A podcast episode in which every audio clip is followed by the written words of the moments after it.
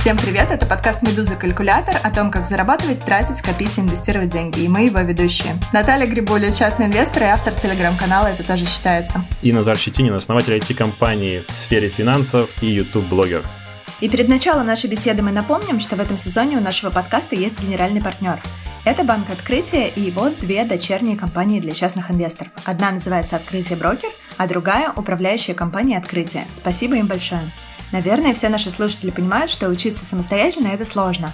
А начать учиться самостоятельно, наверное, еще сложнее. Чтобы упростить себе этот процесс и сразу не потерять мотивацию, можно попробовать погружаться постепенно. Например, начать с чтения понятных статей про деньги и инвестирование в свободное время. Такие есть на сайте открытого журнала, который делает наш партнер. Там много полезного, от последних финансовых новостей до практических советов инвесторам в том числе начинающим. Все написано простым языком, так что новички могут не бояться ничего не понять. Тем более, что для новичков там есть специальные разделы. Например, разбор ошибок, которые чаще всего допускают начинающие инвесторы, или практические советы по выбору акций. Ссылку на сайт мы дадим в описании к этому эпизоду на сайте Медузы. Наташа, я всегда говорю в выступлении, что я основатель IT-компании и YouTube-блогер, все правда. По-прежнему э, кризис меня не накрыл. Хочу похвалиться еще, знаешь, у меня есть одна регалия, вот как из Средневековья, знаешь, Назар, убивший медведя, покоривший принцессу. Вот, э, четыре года работал преподавателем, рынок ценных бумаг преподавал взрослым людям, в основном старше меня, в частной компании, ну, которые приходили узнать что-то про инвестиции. Назывался этот курс «Личные финансы», но по понятным причинам был дикий перевес в сторону инвестирования. В общем, есть большой опыт преподавательский. Суммарно, наверное, тысячи где-то две, две с половиной э, мой отдел вместе со мной обучил ну, реальных инвесторов вот с реальными деньгами, которые реально приходили, что-то делали.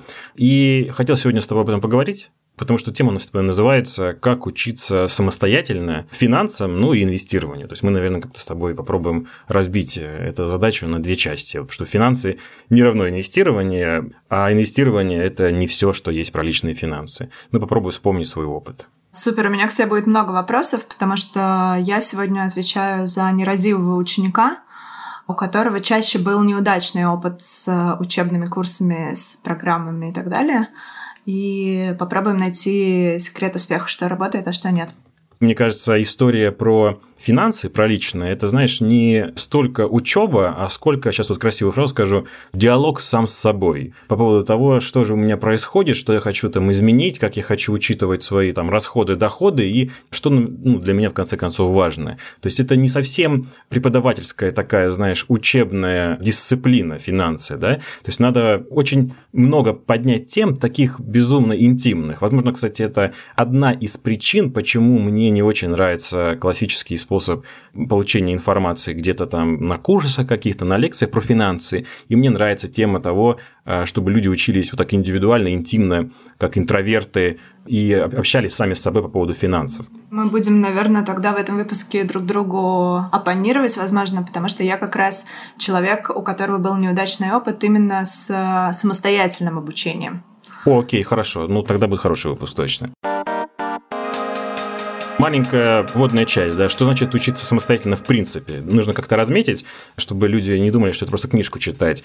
Ну, во-первых, учиться самостоятельно значит никому не платить за учебу, то есть не ходить на курсы, даже если они онлайн. Это учиться не имея четкого плана. Да, это, кстати, большой вызов для любого вот такого, в кавычках, студента, да, который решил позаниматься и разобраться в финансах, понять вообще, как работают там финансовые рынки, собственные личные финансы, инвестиции, в конце концов.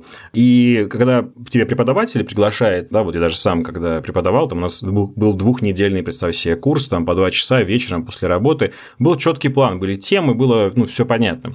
А когда ты учишься самостоятельно, то есть ты должен как-то этот план себе сам нарисовать. Ну и, как я уже говорил, это все-таки такой а, интимный процесс, то есть это в большей степени диалог с самим собой, да, нежели посещение какого-то лекционного зала, даже если он онлайн, то есть виртуальный этот зал. Да? Вот что такое э, самостоятельное обучение. А я ничего не забыл? Я бы, наверное, к этому добавила еще одну важную штуку, такую как целеполагание. Угу. Мне кажется, это важный навык для любого человека, который самостоятельно хочет освоить какую-то учебную программу.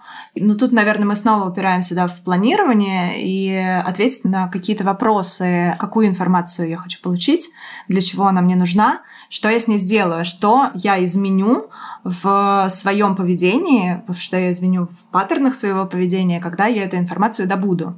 Угу, хорошо, да, согласен. Потому что просто получить какую-то информацию этого недостаточно. То есть, что будет дальше, когда она у тебя появится? Вот, наверное, да, и все, что я хочу к этому добавить.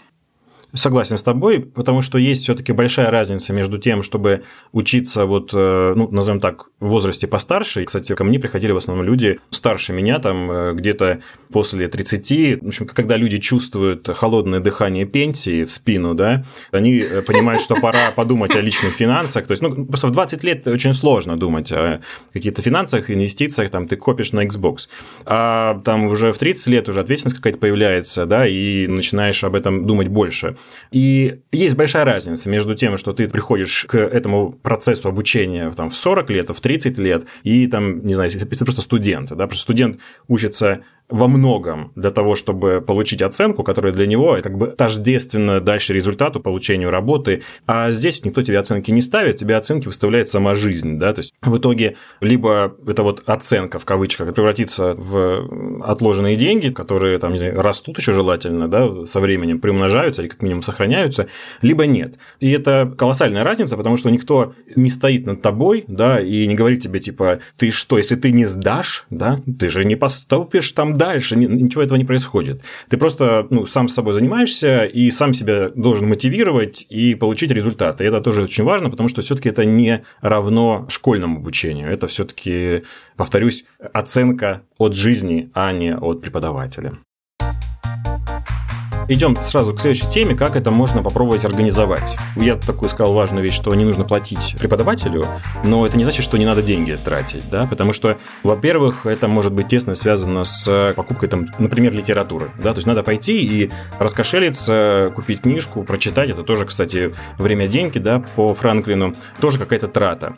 И, кстати, здесь бывает так, что это достаточно э, недешевое удовольствие. Я обратил внимание, какие-то книжки мои любимые, например, тот же самый «Разумный инвестор», автор Бенджамина Грэма, но у него ценник, э, знаешь, за тысячу, назовем так. Есть там издания достаточно дорогие, да, которые современные. То есть что-то потратить придется, но намного важнее, как ты сказала правильно, определиться с целью, да, и попробовать до этой цели добраться. Здесь я вижу большую проблему, и это, кстати, может быть даже не совсем проблема чисто обучения финансов, но, возможно, любого предмета, то, что результат сильно отложен во времени. Вспоминая собственный опыт преподавания, это была большая проблема для групп, которые приходили поучиться у меня, я понимал, что вот мы сейчас там разговариваем да, с ними, рассматриваем какие-то гипотетические кейсы, они говорят, да, надо сейчас пойти наброситься, там, начать откладывать там, 10% от зарплаты, там, формировать подушку безопасности, дальше инвестиции. То есть все это было очень хорошо на бумаге, но результат, то есть реальная отдача, она настолько отложена во времени, ты как бы не получишь такой какой-то вот кайф от своих усилий, от этих знаний в ближайший, может быть, даже год-два, да. Это даже в этом плане проигрывает какому-нибудь фитнес-залу, где ты позанимался, ну, там, 2-3 недели, уже есть какой-то результат, уже чувствуешь там, да, хотя бы мышцы болят, да, какая-то есть отдача. А здесь отдача может быть очень далеко. Мы даже с тобой сами рассказываем, в каком-то степени мы преподаем, да, им говорю, вот хорошая инвестиция на пенсию. У меня пенсия будет там через 30 лет. Представляешь, да, вот нужно насколько быть замотивированным на получение информации информации сейчас, на ее применение, понимая, что реальная отдача будет только через 30 лет. У тебя есть какой-то здесь совет по поводу того, как не сдаться, да, и заниматься? Мне кажется, что вопрос мотивации – это очень сложная штука, и я боюсь, что мой субъективный опыт, он не будет тождественен чужому субъективному опыту. Ну, отлично, расскажи про э, свой. Каждый замотивирован по-разному или не замотивирован по-разному, и вот я могу рассказать про себя, что результат через 30 лет меня мотивирует очень хорошо для внедрения каких-то привычек финансовых в свою жизнь, например, новых. А онлайн-образование меня совершенно, например, не мотивирует. И за всю свою жизнь я не завершила mm-hmm. ни один онлайн-финансовый курс на Курсере, например, хотя делала попыток, наверное, 5-6 разные финансовые курсы отсилить более сложные уже про там, финансовые рынки и разные инструменты. Но опыт был печальный. Э, в какой-то момент я забрасывала все из них. И вот как раз вот этот опыт, наверное, не уникален, потому что его подтверждает общая какая-то удручающая статистика. Как-то мне попадалась на глаза цифра, что только 6 процентов пользователей Курсеры проходят курс до конца и получают сертификат. 94% отваливаются на том или ином этапе. И это абсолютно ужасающая цифра, потому что это подавляющее большинство. Поэтому я скорее считаю, что человеку все же нужен другой человек и какой-то человеческий контакт э, с куратором или с группой, чтобы учиться эффективно. И судя по тому, что я наблюдаю вот во время пандемии, когда весь мир э, стонет от онлайн-образования, которое либо плохо организовано, либо плохо удерживает внимание ученика, либо плохо мотивирует в принципе людей заниматься, потому что им неинтересно, скучно, оно, наверное, только подтверждает гипотезу о том, что онлайн-образование в целом должно быть устроено как-то по-другому, нежели чем оно устроено сейчас. Что меня хорошо мотивирует, это счет. Когда я сажусь и просто считаю, если я внедрю вот такую вот конкретную финансовую привычку в свою жизнь и начну откладывать условно те самые 10% от ежемесячного дохода и инвестирую эти деньги под вот такую вот конкретную ставку, какую-нибудь скромную, да, которая очень достижима и очень реалистична, и буду это делать регулярно в течение X лет – то через 30 лет у меня будет вот такая вот сумма. И вот эта вот Excel-табличка с э, простыми формулами, либо сложный какой-то калькулятор, учитывающий инфляцию сложный процент, который тебе показывает, как бы к чему приводит внедрение новой финансовой привычки, и как на самом деле сегодня ты, делая какое-то маленькое действие, управляешь результатом будущего.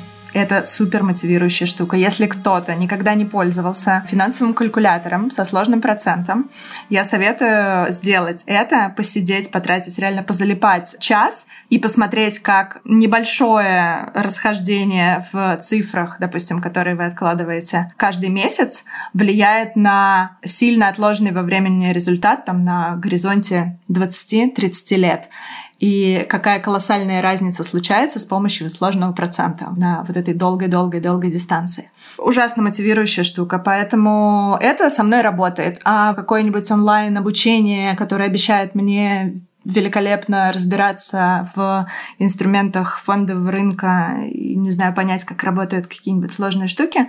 Нет, почему-то со мной не работает. Вот э, расскажи про свой опыт. Как э, происходило с твоими группами студентов?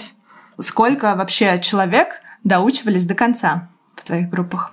Очень хороший э, вопрос. И, кстати, я с тобой абсолютно согласен. И прям даже было любопытно понять твой взгляд на онлайн-образование. Я абсолютно здесь с этим согласен. По поводу своего опыта. Ты знаешь, когда люди приходят офлайн, там это было платно, да, плюс есть преподаватели, как ни странно, доходят до конца практически все. Возможно, это связано с тем, что есть какая-то ответственность перед авторитетом преподавателя, да, потому что вот видишь, живой человек, да, он тебе руку сжал, а кнопочку «выйти» нажать несколько проще, да, когда ты занимаешься где-то онлайн-курсом. Возможно, из-за этого люди доходили практически до конца. Но статистику э, мы вели после, и она была не такая веселая. То есть, правда в том, что дальше реально что-то делать начинало совсем немного людей. На самом деле, даже эта статистика по-прежнему, в принципе, применима и в онлайн-образовании. Вот у меня YouTube-блог, да, у меня подписчиков там что-то 60 тысяч, при этом смотрят активно типа 15 тысяч, 20 тысяч, а досматривают до конца, вот там ну, есть статистика на Ютубе, ну, где-то процентов из них 60. То есть, можно сказать, что реально моя аудитория – это 10 тысяч человек, да, хотя подписалось 60. То есть, это, видимо, какой-то такой феномен. То есть, я подписался и уже немножечко стал лучше, да, как будто бы примкнул к этой движухе. Не знаю, Почему бы им всем не отписаться, там, кто не смотрит меня все равно, да? Но я думаю, что есть вот эта вот тема, которую ты рассказала, то, что невозможно вот досмотреть до конца, и невозможно там пройти все курсы, и даже офлайн, вот как показал мой опыт, и это большая проблема, действительно, я смотрю, как с ней пытаются бороться. Я вот э, перед выпуском даже заглянул есть такой портал, называется «Интерактивные финансы», если не ошибаюсь. И он там при поддержке Минфина сделан. Такой большой, красивый игровой движок. Программисты поработали. Прям красивая игра про финансы. Классные задачи такие нетривиальные задаются. Там нужно в игровой форме что-то делать. И вот прям садишься и делаешь, и жмешь, а потом в какой-то момент даже это ну, достает. Да? И ты думаешь, блин, да что я за человек такой? То есть тебе и так уже в игровой форме уже, да, чувак. Прям красиво, уже программисты попарились, уже интересные задачки тебе подсунули, ну, что ж ты не можешь до конца дойти? Я, естественно, пытался анализировать это, когда особенно работал преподавателем, что нужно изменить, чтобы люди превращали знания в действие и плюс знания получали ну, там, на 100%. Да? Я думаю, что здесь все-таки основная проблема, если не уже озвучивал, особенно в финансах, это отложенный результат. Потому что, знаешь, вот эти все игровые движки, они напоминают мне как бы брокколи в шоколаде. Да? То есть это попытка засунуть пользу через какую-то красивую обертку, ну, ты реально понимаешь, что ну, она как бы к твоей жизни слабо применима. То есть ты не чувствуешь какое-то родство, что ли, с этими знаниями, не чувствуешь, как из них сейчас в моменте выжить максимум. И даже вот, возвращаясь там, опять-таки, к инвестициям, да, классический там подход, ты берешь, там пишешь, вот давайте распишем предполагаемую сумму, там 300 тысяч рублей, например, на инвестиции, какой может быть портфель. И тут люди такие, да, да, нормальная тема, 300 тысяч, давай поделим. А правда в том, что там э, реально человек в зале сидит, у которого 6 миллионов, ему пофигу на эти 300 тысяч рублей, у него другого порядка проблемы. И рядом с ним сидит человек, у которого, наоборот, 30 тысяч, да, он собирается откладывать по 3 тысячи рублей в месяц. И он тоже как бы не чувствует родства с этой суммой, да, никакого. То есть и тот, и этот, они эту гипотезу на себя не одевают никаким образом. Поэтому мне кажется, все-таки вот возвращаясь к первому тезису, почему мне кажется, что конкретно финансами надо заниматься индивидуально. Сейчас поговорим как. Потому что нужно как можно ближе к жизни. И у тебя был прекрасный совет создать супер Excel. По-прежнему Excel это главный конкурент всех стартапов в мире. Завести свою Excel, собственно, с реальными данными. Посмотреть, как реально я могу изменить что-то вот там, не знаю, завтра, например, через месяц. Ну, окей, через 10 лет пофантазировать, да, об этом. Построить какие-то модельки, где ты, конечно, всех победишь победишь, как же без этого, та самая мотивация. И тогда ну, на живом примере, на своих собственных цифрах, мне кажется, будет несколько более информация как бы твоя, да, она будет лучше усваиваться, она будет действительно про тебя, то есть это не будет какие-то гипотезы, это не будет, возможно, там красиво, вот как ребята сделали классную игру, вот молодцы большие, но это будет про тебя, и тогда сухой остаток от общих знаний будет выше. Ну, мне так кажется. Я абсолютно согласна и поддерживаю, что Excel — это лучший старт любого финансового образования, потому что все начинается с этого. Все начинается с Excel, с учета расхода доходов, с хорошего понимания своего бюджета, а дальше уже начинаются сложные штуки. Ты понимаешь, ага, значит, мой бюджет такой, у меня есть вот такая конкретная сумма в месяц. Как мне сделать так, чтобы от этой суммы что-то оставалось? И вот с этой дельтой что-то придумать, во что-то ее инвестировать. Потому что как только ты нашел решение вот это, что каждый месяц я освобождаю для инвестиций вот такую вот конкретную сумму. Неважно, какого она размера, может быть совершенно любой. Дальше как бы голова начинает работать вот во все вот эти вот стороны. Хорошо, какое решение подходит мне? А что вообще есть на рынке? А где это посмотреть? Насколько это рискованно? А подходит ли это мне? Готов ли я брать на себя такой риск? Или я готов на себя брать другой риск? Вот эти вот миллионы, миллионы, миллионы вопросов тянут за собой дальше желание искать все более сложную и какую-то широкую или наоборот очень узкую информацию. И в какой-то момент упирается в то, что ага, хорошо, если, значит, меня не устраивает процент который я могу получить на обычном банковском депозите, условно, а какие варианты есть для меня еще? Ага, что такое фондовый рынок? А какие инструменты там есть? А чем я могу воспользоваться? Что для меня реально, что нереально? Что получится? И вот там начинаются интересные штуки уже на этой какой-то территории. Поэтому Excel — это супер старт. Excel — это наш первый с тобой совет. Это прекрасное место, где можно организовать свое учебное пространство. То есть не какой-то даже онлайн-вебинары и удобные сервисы или игровые движки потрясающие, а просто старая добрая Excel. И переходим к каким-то лайфхакам разной степени полезности. Я начну с забавного. Просто он реальный, и мне очень понравился. По того, как можно поднять свой скилл в финансах, инвестировании. Реальная история. Значит, в 2018 году меня приглашает Московская биржа выступить перед частными инвесторами. У них есть э, мероприятие ежегодное, называется «Финансовая ярмарка». Я прихожу, там собирается какой-то ну, люд, там есть плюс еще видеозапись, которая ушла в интернет. Я, собственно, тоже там поднимаю тему самостоятельного обучения. Говорю, вы можете, если вы хотите разбираться в фондовом рынке, вообще ничего не читать, попробовать по-другому подойти к этому вопросу. Просто каждую неделю вы берете одну любую публичную компанию, которая торгуется на, собственно, Московской бирже или, может быть, на другой бирже, неважно. Берете одну публичную компанию, анализируете ее под принципу, есть такой принцип, свод-анализ, мы когда-нибудь с тобой, может быть, об этом поговорим говорим, да, там, где нужно оценить сильные, слабые стороны бизнеса и принять mm-hmm. решение, там, буду я инвестировать или не буду инвестировать я в эту компанию. И вот одну компанию в неделю анализируете, и у вас обязательное требование раз в месяц нужно купить одну из проанализированных компаний как минимум ну, на 1000 рублей. Это возможно. И таким образом у вас там через 12 месяцев будет портфель из 12 бумаг разных. И плюс вы там, получается, 51 компанию пересмотрите. Это практически весь фондовый рынок. Я предлагаю это сделать. Значит, все слушают. Там в зале есть человек, который все это слушает. Он дальше мне там написал еще письмо, говорит, мне очень понравилась эта идея, я приму в этом участие. И он сам пишет, говорит, для того, чтобы у меня точно все получилось, чтобы я не соскочил, потому что это челлендж большой, 51 неделя, я заведу телеграм-канал, в котором я буду публиковать результаты этого челленджа. Итог, короче, я недавно захожу, через два года, у этого канала 7 тысяч подписчиков. Начнем с этого. Я тебе реально говорю.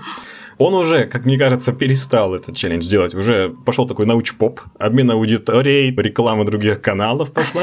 Вот. Но я не сомневаюсь в нем. То есть я сто процентов уверен, этот человек знает про фондовый рынок. Я могу, в принципе, пойти у него даже что-то спросить сейчас уже. По-моему, он в таком состоянии находится. Вот. И такой неочевидный совет можно попробовать сделать ваше обучение публичным. То есть не надо делать паблики, не обязательно, как вот герой этой истории реальной. Можно просто, например, друзьям в своем не знаю, ВКонтакте, Фейсбуке, написать, ребята, вот в течение месяца собираю чеки, например, да, посмотрим, сколько чеков я собрал, например, да, или там попробую отложить в течение месяца 10% от зарплаты, вот просто кровь из носа, но я это сделаю, например, просто пообещать. И дальше там через месяц прийти и сказать, типа, я это сделал или не сделал, да. То есть вот это вот обещание, это социальность, это как бы даже порой на самом деле мнимая, но ответственность перед другими людьми, она должна немножко подталкивать к тому, чтобы разбираться в своих своих финансах. Возвращаемся к теме того, что это достаточно интимный процесс, и тут надо как бы, получается, немножко так раздеться на публику, да? Вот, но вы можете выбрать тему, например, вот если там инвестиции, ребята, расскажу вам свой первый опыт инвестиций, через месяц хочу еще, вот пока купил такую бумагу, следующая будет такая. Естественно, там ругань начнется в комментариях, там ваши же друзья скажут, ты что связался с этим лохотроном? Вот, и это прекрасно на самом деле, то есть это сформирует то публичное поле, в котором вам придется пойти и разбираться, то есть вам вдруг напишет, да ты что, это же все обанкротится, вот доллары надо покупать. Тебе придется ответить ему, защитить эту идею, сказать, а вот там, а вот исследование. И ты как бы таким образом сам ну, потихонечку прокачаешься. Вот такой неочевидный совет из цикла Шапито Медузовского немножко, но он реально сработал, да, поэтому, может быть, сработает и для вас. Да, как бонус, я думаю, все друзья или подписчики очень оживятся, потому что мало что может сравниться с любовью считать чужие деньги. Люди обожают следить за тем, как другой человек открыто рассказывает про свои финансы. О, да. И еще, кстати, есть по поводу таких неочевидных идей такой совет. Я смотрел видео на Ютубе, к сожалению, не помню человек, как зовут, который его сделал. Он чуть помладше меня, но в 19 лет он закупался на какую-то вечеринку и сохранил чек если коротко, ну, содержание ролика, да. Классическая студенческая такая пати была, да, вот эта большая корзина в магазине, набитая алкоголем и какими-то, значит, закусками. Но чек он не выбросил. И прошло много лет, он говорит, я сейчас пойду по этому чеку закуплюсь еще раз по этому списку, посмотрю, как цены изменились. Он сделал на основе этого контент, что прикольно. Но скорее это просто такой, знаешь, способ немножко разнообразить этот процесс. Да? Вот реальный простой пример того, что можно просто сказать самому себе, я сейчас чеки собираю, не просто я там регистрирую, на, на что я конкретно трачу и вбиваю Excel, а чтобы потом, например, вывести на чистую воду Росстат и сказать, что статистика на самом деле хуже. Да? Еще раз повторюсь, это не очевидный совет. Ну... Да, это отлично работает. У меня есть даже такая регулярная рубрика в Телеграм-канале, Каждый ага. год в апреле я открываю утконос так. за 2017 год, нажимаю кнопку «Положить все то же самое в корзину» и смотрю, как изменились цены на все продукты. Таким образом, понимаю, каков реальный уровень потребительской инфляции в стране, а не то, что нам говорит Росстат. Ну вот, видишь, то есть, собственно, я, получается, рассказал людям идею для того, чтобы открыть такой же популярный телеграм-канал, как у тебя опять. Ну, короче, э, мы советуем всем быть контент-блогерами в итоге. Вот промежуточный итог, да? Мы прервемся буквально на пару минут. Сейчас будет короткий блог с советами о том, какие книги можно почитать и какие видео посмотреть начинающему инвестору. Понятно, что рекомендации у всех разные, и сейчас советы даст Алексей Хохлов. Это начальник отдела поддержки клиентов, тренинговый центр компании «Открытие брокер». Начинающим инвесторам я рекомендую прочитать сразу несколько книг. Да и в целом я рекомендую читать много, и это полезно. Начну, пожалуй, с книги Джорджа Клэссона «Самый богатый человек Вавилона». Это, конечно, классика экономической литературы, мировой бестселлер, настольная книга финансистов, банкиров, инвесторов – Клэсси написал эту книгу в начале прошлого века, но пусть вас это не смущает, она до сих пор не потеряла своей актуальности. Мне очень нравится эта книга, она небольшая. Я впервые прочел ее лет пять назад. И вот те семь правил, о которых пишет автор, а, я пытаюсь соблюдать и по сей день. Особенно правило сначала заплати себе, а потом всем остальным. Мне оно очень нравится. Сейчас книгу легко купить, она, кажется, есть везде, и в том числе на сайтах для онлайн-чтения. А вот следующую книгу вообще покупать не придется. Это заметки в инвестировании. Это управляющая компания Арсагера. А эту книгу можно скачать абсолютно бесплатно в интернете. Кто-то, возможно, скажет, что управляющая компания как автор или же там бесплатное распространение наводит на подозрения. Ну, поверьте, книга отличная. В ней собрана многолетняя практика инвестирования целой команды профессионалов, и вам на старте нужно сформировать правильное понимание о финансовом рынке. Обязательно почитайте заметки в инвестировании, это точно будет полезно. Ну и третья книга, которую порекомендую, «Настоящая Библия для инвестора», как однажды выразился один мой знакомый. Это работа всемирно известного экономиста и наставника Уоррена Баффета Бенджамина Грэма. Называется «Разумный инвестор». Книга посвящена так называемому стоимостному инвестированию.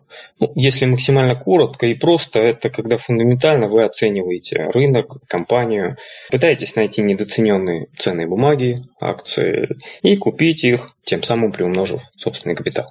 И для тех, кто читать не готов, порекомендую видеокурсы. На нашем сайте opentrainer.ru мы собрали для вас много курсов. Для инвесторов с разными стратегиями и уровнями подготовки каждый найдет что-то для себя.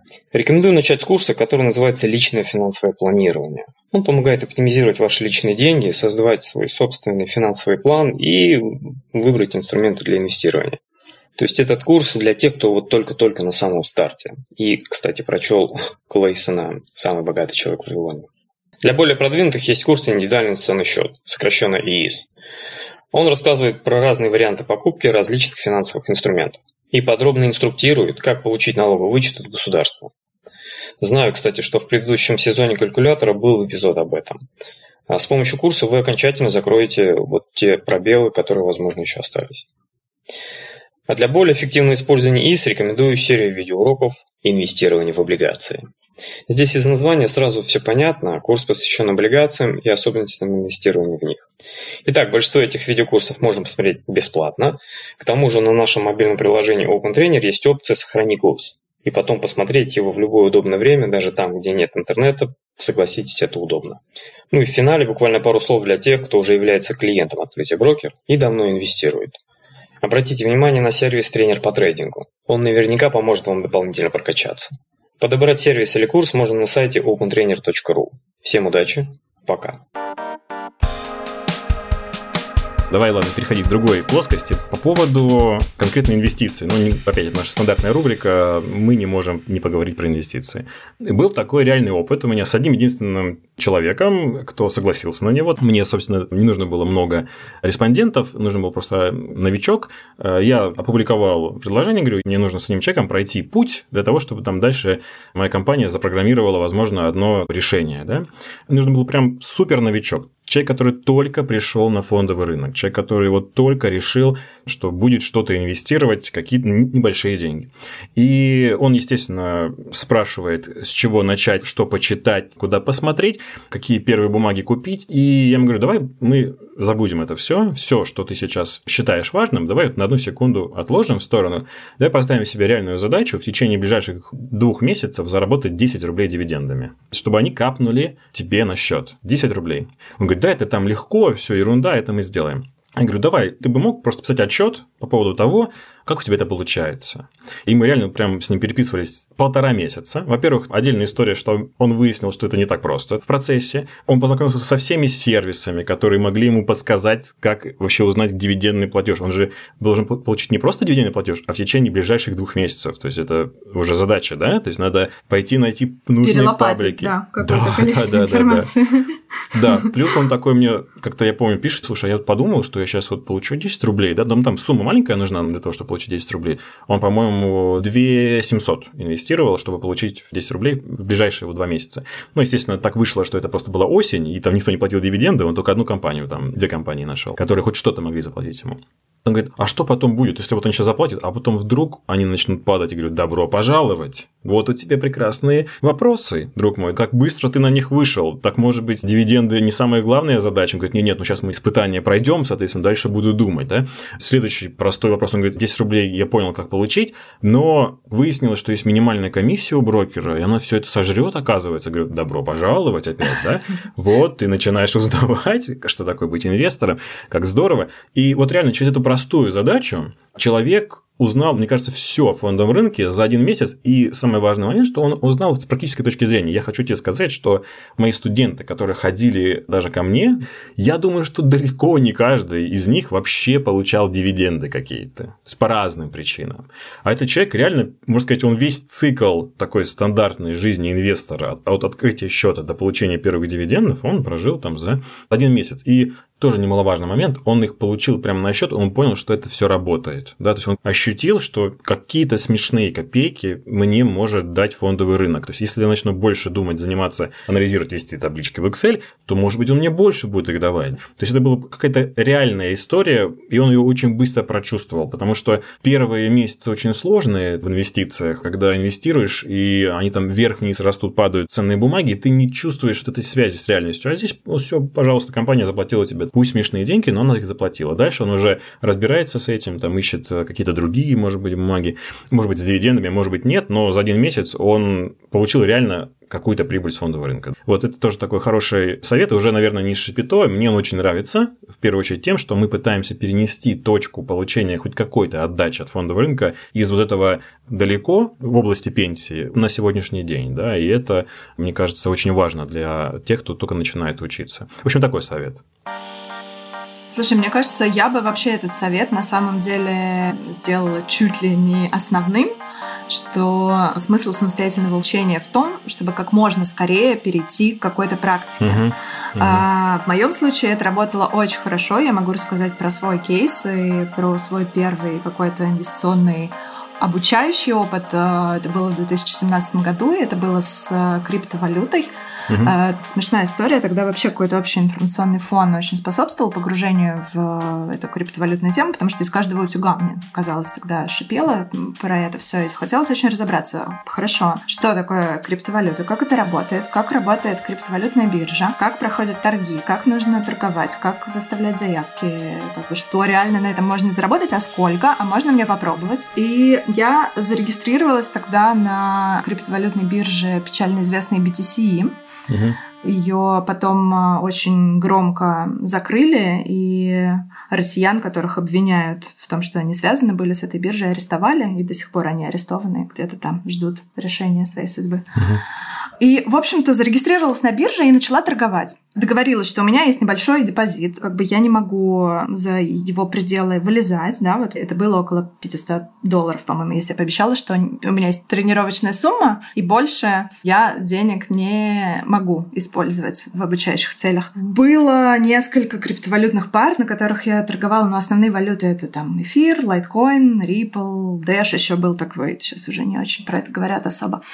Цели заработать у меня тоже не было особо, то есть э, не было желания типа 500 долларов превратить в 5 тысяч или в 50 тысяч, а скорее понять просто, как это работает. И как только ты переходишь к практике, какие-то вещи на своих ошибках ты очень быстро понимаешь. Как бы важные выводы, какие я для себя сделала. Мне нельзя заниматься активной торговлей.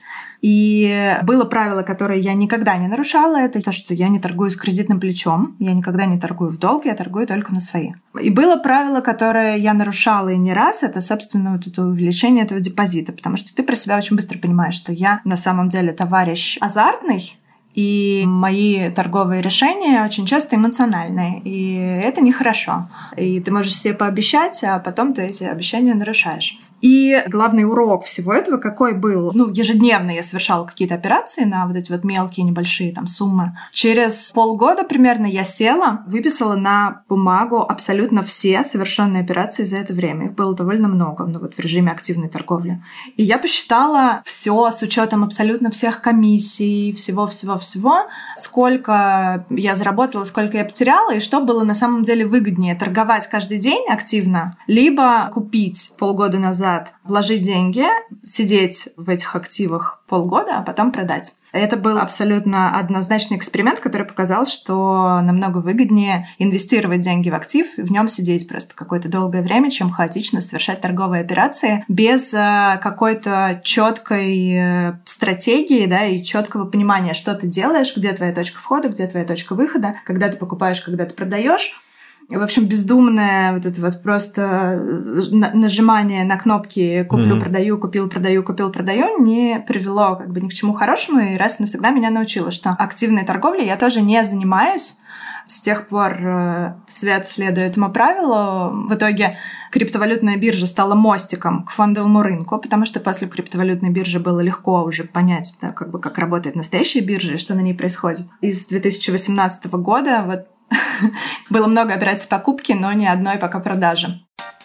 Забавно, что ты про это заговорила. У меня был еще один совет для наших слушателей. Хотел привести пример. Конкретно есть икона среди инвестбанкиров, среди инвесторов, финансистов. Это Рэй Далио. У него есть книжка, которая называется «Принципы». Я как раз хотел нашим слушателям посоветовать такие принципы формировать. Да, и вот ты своей историей, как мне кажется, показала прекрасный пример того, что ты просто что-то поделала, ты в каком-то режиме пожила, остановилась, какую-то паузу сделала, подвела промежуточный итог, сказала «я это больше не делаю, делаю теперь это. И вот эти простые житейские бытовые принципы в этом диалоге с самим собой очень важно вынести. Да? И если вы будете в принципе подходить к вопросу изучения финансов как к способу составления таких списков принципов, своих вот э, собственных заповедей, да, то будет несколько это и веселее идти, во-первых, потому что будет всегда небольшой какой-то принцип вынесен, да, из э, там тона информации, которую вы будете что-то гулить, там, читать или вот слушать в виде подкастов, например, да, и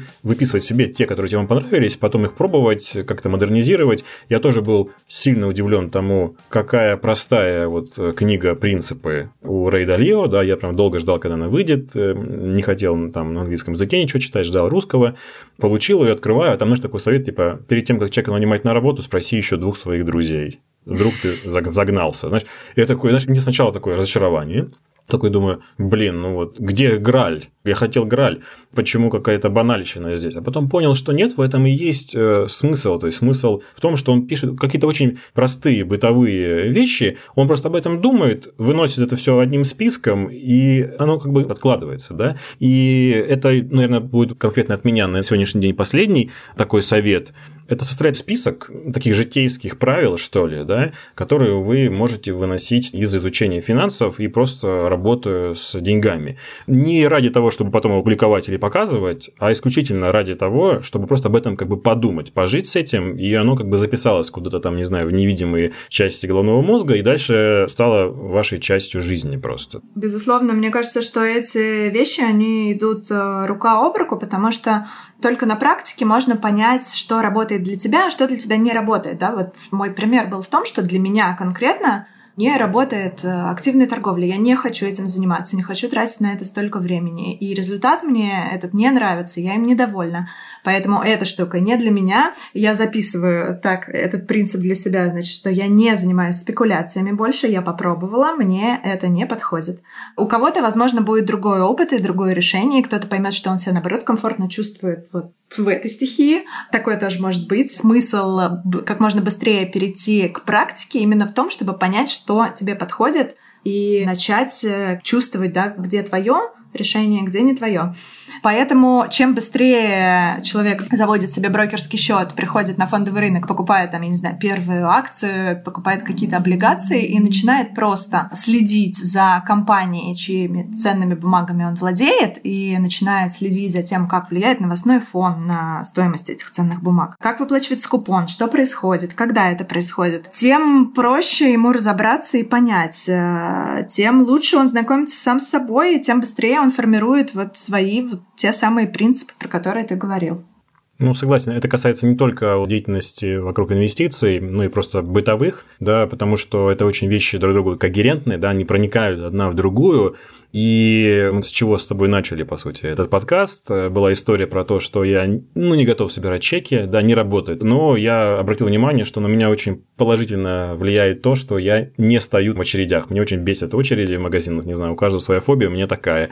И я вот там раз в неделю закупаюсь до сих пор. Это стало моим ну, каким-то принципом, да, фишкой, то, что я прохожу мимо и понимаю, что я сейчас не стою вечером в очередях, с некоторых пор это еще опасно для здоровья. Я не трачу на это время, не бешусь, один раз в неделю формирую список продуктов, и это получилось просто как-то, ну, играючи, что называется, это стало моим каким-то принципом, да, то есть это касается и финансов, инвестиций тоже, да, потому что там несколько больше таких циферных, детерминированных, да, принципов, нежели просто бытовых, но это тоже хороший выхлоп, если вы в процессе обучения задумаетесь от э, своим поведением, вы выпишите, не знаю, некоторое количество таких принципов, даже бросите потом со временем, даже у вас терпения не хватит, махнете рукой, но то, что вы успеете к тому моменту наработать, это будет какой-то положительный эффект от вашего обучения.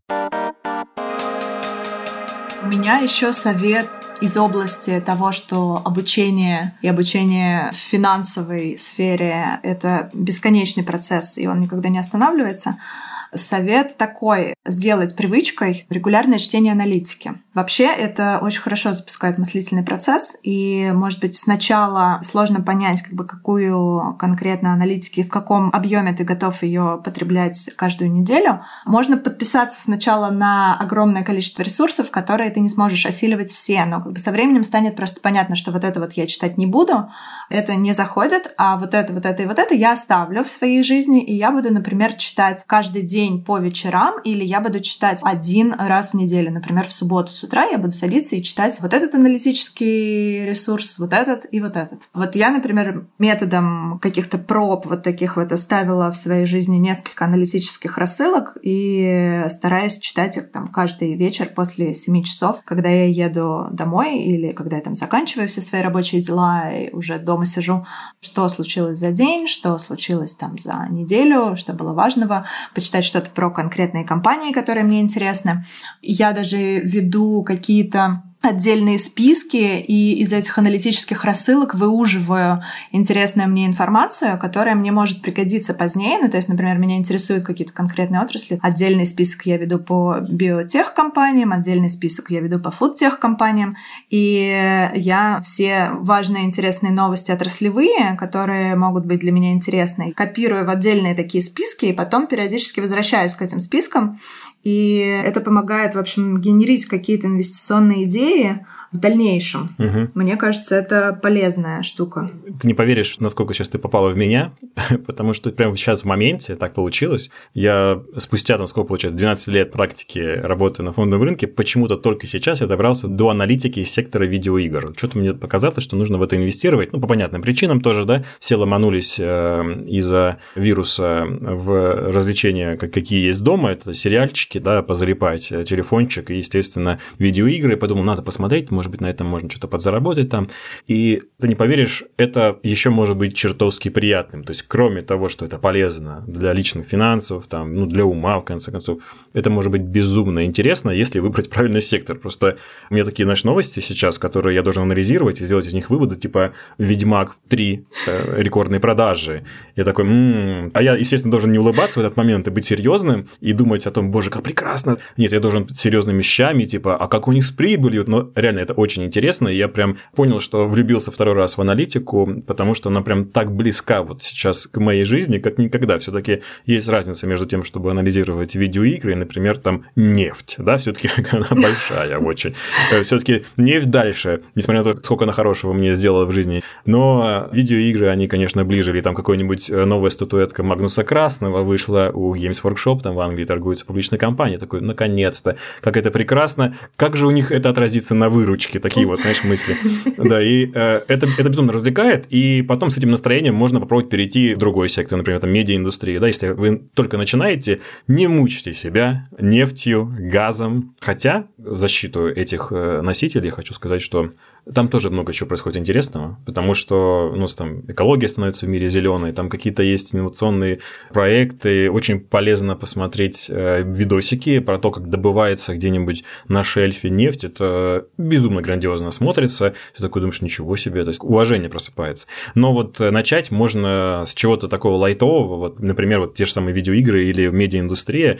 Вы же наверняка всегда были в душе диваном аналитиком и рассказывали о том, как зарабатывать в кино, какое кино хорошее, какое нет. Ну вот можете проверить свой скилл уже в реальном деле. Это в итоге превращается в такой инструмент, знаешь, когда кто-то начинает спорить э, с инвестором и говорит, да, там типа плохие сериалы, все закроется, там, или наоборот, вот это классные сериалы за Netflix, например, будущее, ты говоришь, пойди купи акции, если ты так считаешь. Да, если ты веришь в эту компанию, ну иди инвестируй. Да, господин диванный аналитик, вперед, зарабатывай деньги, да. И тут выясняется, не, ну подожди, нет, ну там все-таки есть, сейчас у них конкуренты, да, я говорю, ах, вот так, да, значит, все-таки есть конкуренты. И это такой момент, как бы, когда вы можете в эту тусовку попасть еще к тому же, да, то есть вот там в, у вас в любом случае в голове летают э, все последние свежие новости, ну попробуйте на них денежку заработать. Мы сейчас с тобой нащупали, мне кажется, еще один важный совет, не очень очевидный, что для всех людей, которым инвестиции, финансы кажутся ужасной, скучной темой, которой невозможно как бы подступиться и невозможно заставить себя читать вот эти вот аналитические сводки про фьючерсные контракты на нефть, и это все такое бу-бу-бу-бу-бу-бу-бу-бу, найдите точку соприкосновения финансовой темы с вашими личными интересами, и вы не поверите, какое просто огромное количество феноменальных, интересных новостей вам откроется. Просто появится дополнительная мотивация постоянно копать и изучать что-то по этой теме. Вот как у тебя видеоигры, меня, например, во время коронавируса и самоизоляции посетила мысль, а почему бы мне не начать смотреть на развивающиеся рынки, которые ждет только активный бурный рост, в частности, на Азию. И я начала смотреть и копать в эту сторону. У меня так появился отдельный список, как бы по всему, что происходит интересного в Индии, в Индонезии. И мне прям интересно стало даже читать. Я специально начинаю выискивать эти все новости, чтобы понять, какие компании там есть на рынке в разных отраслях, какие-то, в общем, строить гипотезы, генерировать инвестиционные идеи, что значит нужно, возможно, вложить деньги вот сюда, возможно, вот сюда. В общем, а, будет чем занять свой ум вообще. Увлекательно. Я признаюсь честно, я плохо учился в университете. Я говорю как есть. Ну, ты троечником был, я надеюсь? Э, да, да, да. Ну, я был троечником, да. Во многом потому, что я уже с второго курса работал. И мне было прям больно видеть, как то, что я получаю какие-то знания, они не превращаются в возможность заработать в реальном мире сейчас, да. То есть я понимал, осознавал, что надо сейчас хорошо учиться, надо э, все это заучить, это потом когда-то сильно пригодится. Но знаешь, когда есть реально возможность прямо сейчас заработать там 10 тысяч рублей студенту, это кажется чем-то более реальным и полезным, чем учиться в прок.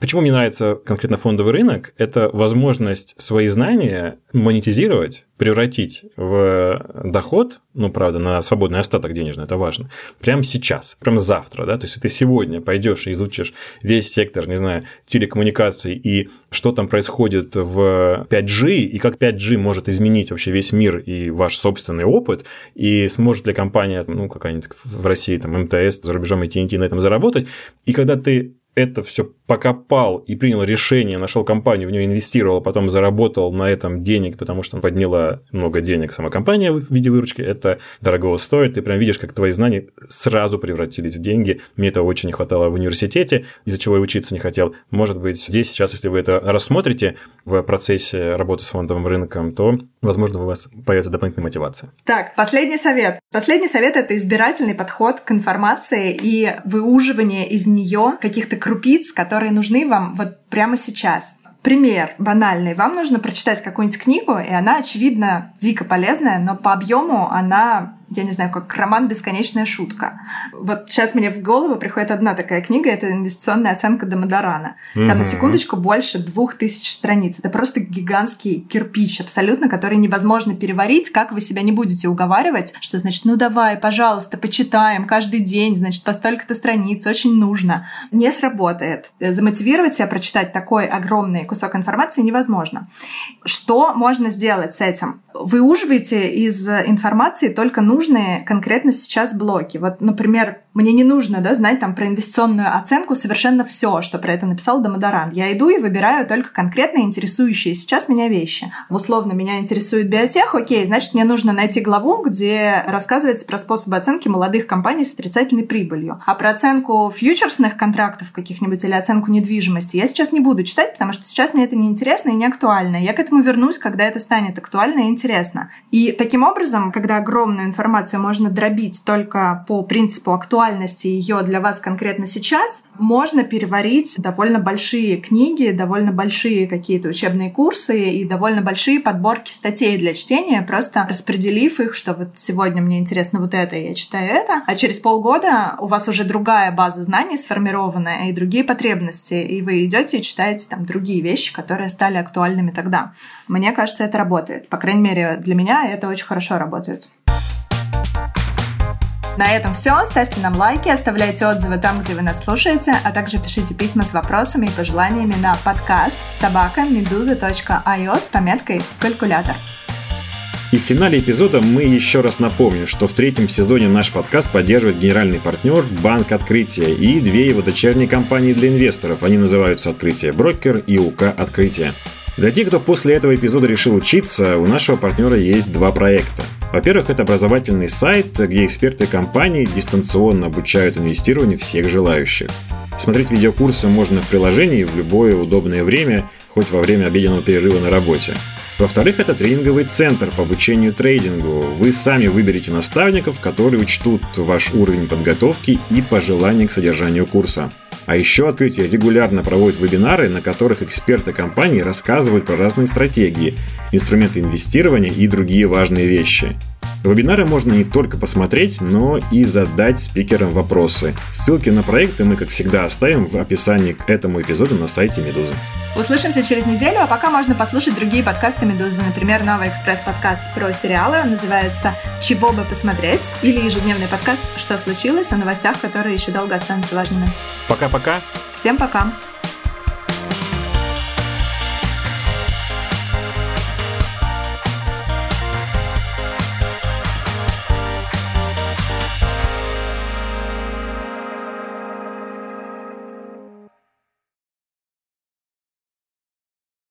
АО «Открытие брокер». Лицензия профессионального участника рынка ценных бумаг на осуществление брокерской деятельности номер 045 06 097 1040, выданная в КЦБ России 28 июня 2002 года без ограничения срока действия, не является образовательной деятельностью, не сопровождается выдачей документов об образовании и или квалификации. ООО «УК Открытие». Лицензия номер 21 301 3048 от 11 апреля 2001 года на осуществление деятельности по управлению инвестиционными фондами, паевыми инвестиционными фондами и негосударственными пенсионными фондами, выданная в КЦБ России без ограничения срока действия. Лицензия профессионального участника рынка ценных бумаг номер 045 07524 201 30 23 марта 2004 года на осуществление деятельности по управлению ценными бумагами, выданной в КЦБ России без ограничения срока действия.